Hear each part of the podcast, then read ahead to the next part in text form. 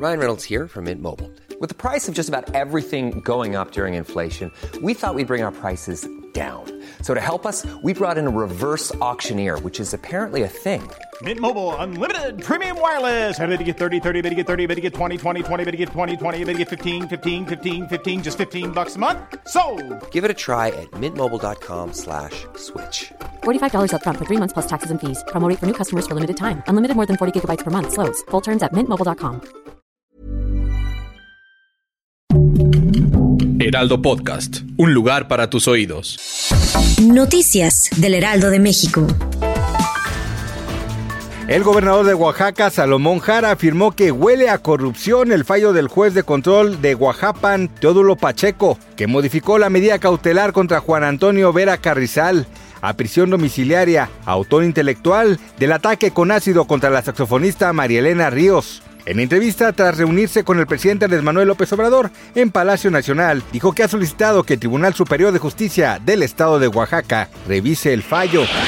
Dos elementos de la policía en Nezahualcóyotl a bordo de una unidad del cuadrante Juárez Pantitlán detuvieron el vehículo de la reportera gráfica de Heraldo Media Group, Leslie Pérez, que en minutos previos había tomado una fotografía de la calle Guadalupe Victoria en dicho municipio. Al preguntar por qué tenían el vehículo, la respuesta del elemento varón fue: enséñale lo que tomaste en esta zona. No puedes tomar fotografías, aquí no. Ves estar en la calle como cualquier otra vía pública y sin dar más detalles su prohibición fuera de la ley.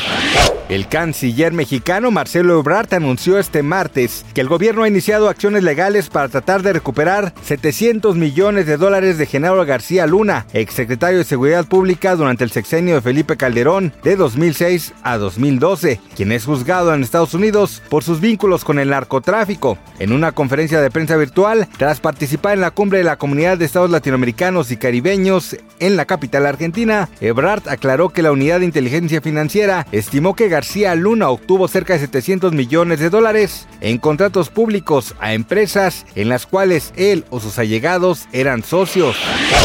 La película inspirada en la vida del luchador Casandro se ha convertido en una de las más esperadas por el público, no solo por la participación de Gael García en el papel protagónico, también por un polémico beso que se ha filtrado recientemente, aunque ya se ha anunciado que el actor mexicano compartirá una escena muy especial con el reggaetonero Bad Bunny, quien también forma parte de la cinta. No fue hasta hace unas horas que se dieron a conocer las primeras imágenes de ambos famosos durante la filmación de la cinta.